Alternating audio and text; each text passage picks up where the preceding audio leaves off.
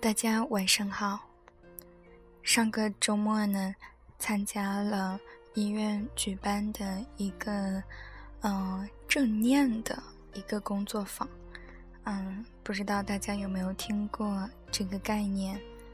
嗯，所谓正念呢，英文是 mindfulness，就是 mind 的啊一个名词形式。嗯，它的操作性定义叫做对当下的嗯不加评判的觉察。那听起来稍稍有一点点抽象。嗯，简单的说呢，嗯，有人这么总结过啊，就说就说，嗯，正念呢就是吃饭的时候吃饭，睡觉的时候睡觉，啊。意思就是说，觉察你当下正在做的事情。嗯，比如说喝水啊，我们在做那个正念啊训练的时候，有正念喝水、正念行走，还有正念吃饭啊，就是你在喝水的时候，慢慢的喝。然后呢，感受那个水在你口中的停留的那种感觉啊，主要是感知觉、触觉，然后啊温度觉之类的。嗯，那正念吃饭呢，就是吃饭的时候观察啊那个你吃的米饭的形状、颜色、气味，然后呢，嗯嗯，就是在吃一口。啊，慢慢的嚼，然后仔细的去体验。那在吃完一口之前，那不不吃下一口，啊，就是，嗯，当然慢只是他一个训练的一个嗯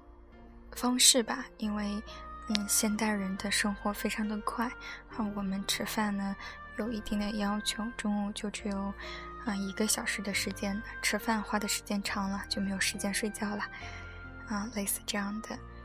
那还有喝水哈，走路啊，正念行走，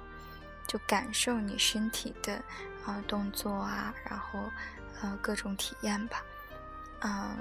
正念当中有一个特别典，就是特别经典的呃训练哈，叫身体扫描。嗯，就是把你的注意力啊集中在。你的身体的每一个部位，然后去感受它，啊，有点类似，嗯，可能正念其实它是从，啊，冥想啊、打坐啊，嗯，这些当中啊，这些传统的，嗯，这些禅的修行当中，嗯嗯，剥离了那个宗教性的成分，然后做。嗯，就是由美国的那个卡巴金博士，嗯，搞得非常的程序化，就是变成了一个操作性非常强的一个，呃，那个操作的一个模式吧。然后比较经典的就是那个正念的减压八周减压课程。嗯，我们参加的这个是两天的工作坊，然后。嗯，那个授课的是童慧琪老师，他是在加州，嗯，加州大学健康中心呃工作。那在这个，我觉得正念的，嗯，这个理念当中啊，就是特别有启发的，就是这个。对当下的不加评判的觉察，就我们其实是不断的在做判断的，啊，包括我们有一个想法，然后我们就会去想这个想法好不好，那要不要去执行？他提到说行动模式和存在模式，那行动模式就是我们要做什么，就这种意念性的，然后就去做了；存在模式就是我感知，啊，我对于我自己本身的一个了解。就是我存在于当下的这样一个模式，嗯，再让我想想例子吧。我自己体验，嗯，童慧琪老师在讲课的过程中呢，嗯，提到一个，啊，就这么说了这么一句，他说：“你的，嗯，你的心灵啊，你的思想，你的思维，可以啊活在过去，沉浸在过去，也可以活在未来，畅想未来。但是你的身体啊，只能存在于现在，就此时此刻。嗯，我觉得还挺有意思的，就是当我们嗯非常就是在包括当然做计划这些肯定都是有必要的，但是就是说在我们沉浸于嗯这种思维的。嗯，空间里，或者说在忙碌的生活当中，感觉找不到自己的时候，那么回到当下，嗯，不失为一个很好的选择。我自己感觉啊，就有点像嗯白茫茫的雪地里的某一个黑点，啊，让你觉得说我可以定位，啊，我此时此刻，我当下正在做什么，嗯。那天在看一本书的时候，看到一段话，特别的感动，就是说，说两个人之间的关系嘛，就是，呃，存在，就是说我存在，我在，就是讲一个人在听另外一个人说话的那种状态，就我此时此时此刻就全身心的投入到当下，全身心的去倾听，全身心的去关注你。此刻我的存在，就是为了你。好，下次我找到原书再念一下，然后就觉得特别的感动。就这种觉察当下的这样一个模，这样一个思维方式也好，存在方式也好，可能会给我们这种特别忙碌的状态有一个休息的地方。那这个正念的练习。啊，一般每天五分钟也好，十分钟也好，大家可以在嗯荔枝上，不知道有没有，喜马拉雅上好像有，嗯这种身体扫描的练习，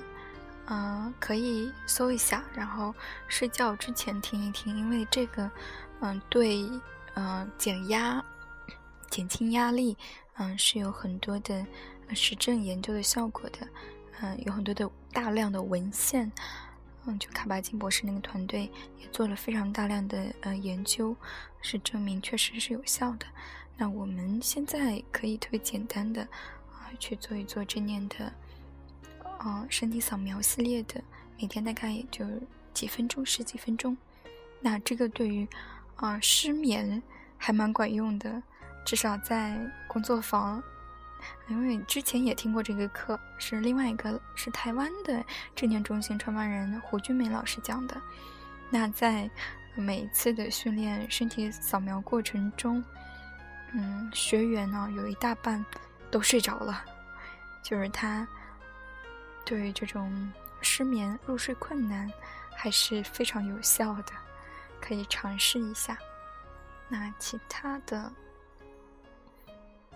嗯，如果有更进一步想了解的，可以看嗯正念相关的书，有一本叫《正念的疗愈之道》，还是《正念的疗愈之路》来着，反正就记住这个博士的名儿叫卡巴金，就可以找到他一系列的书，可以嗯也算是一种方式吧，日常生活当中放松的方式。如果能够长期的，啊练习，当然也很好。反正我自己是没太能坚持，也希望这一次之后能够慢慢的去坚持。哦，老师在讲课的时候还有讲到一个观点哈，就是说我们日常生活中每一天呢，有大量的嗯工作时间。啊，是耗竭我们的身心的，那么还有一部分是滋养我们身心的。那滋养我们身心的，就包括家人、朋友啊关系，嗯，亲密关系，以及嗯，其他做自己喜欢的事情，这是滋养我们身心的。但是滋养我们身心的事情，往往看起来，啊，包括锻炼身体也好，看起来它会。不那么重要，它不那么紧急。那在我们忙不过来的时候，我们往往会把这个滋养我们身心的这种安排压缩，不断的压缩，然后最后呢，就干脆有的就终止了。可能我工作比较忙啊，今天事儿特别多，我就不去锻炼了，我就不不就是说不跟朋友联系了。那这样的话，我们就是处在一个不断耗竭的状态。就是对身心是不利的，那我觉得可能每一天也需要安排一定的时间来让自己得到休息，得到恢复、滋养身心。我觉得这一点对我的启发也挺大的。嗯，因为是没有打稿，然后呃想到什么说什么，所以所以听起来可能会有一点点乱，然后也希望大家不要介意。嗯，好，今天的分享就是这些。那如果对正念有，嗯，希望有更多的了解的话，大家可以去找一找相关的书来看一看。那如果单位呀，或者说，嗯，日常生活中有接触到，可以去参加去体验一下。嗯，当然，不同的人真的会有不同的体验。我觉得这个好像是理性啊，不太能解释的一种东西。嗯，其他的就没有什么特殊的了。那今天的分享就到这儿。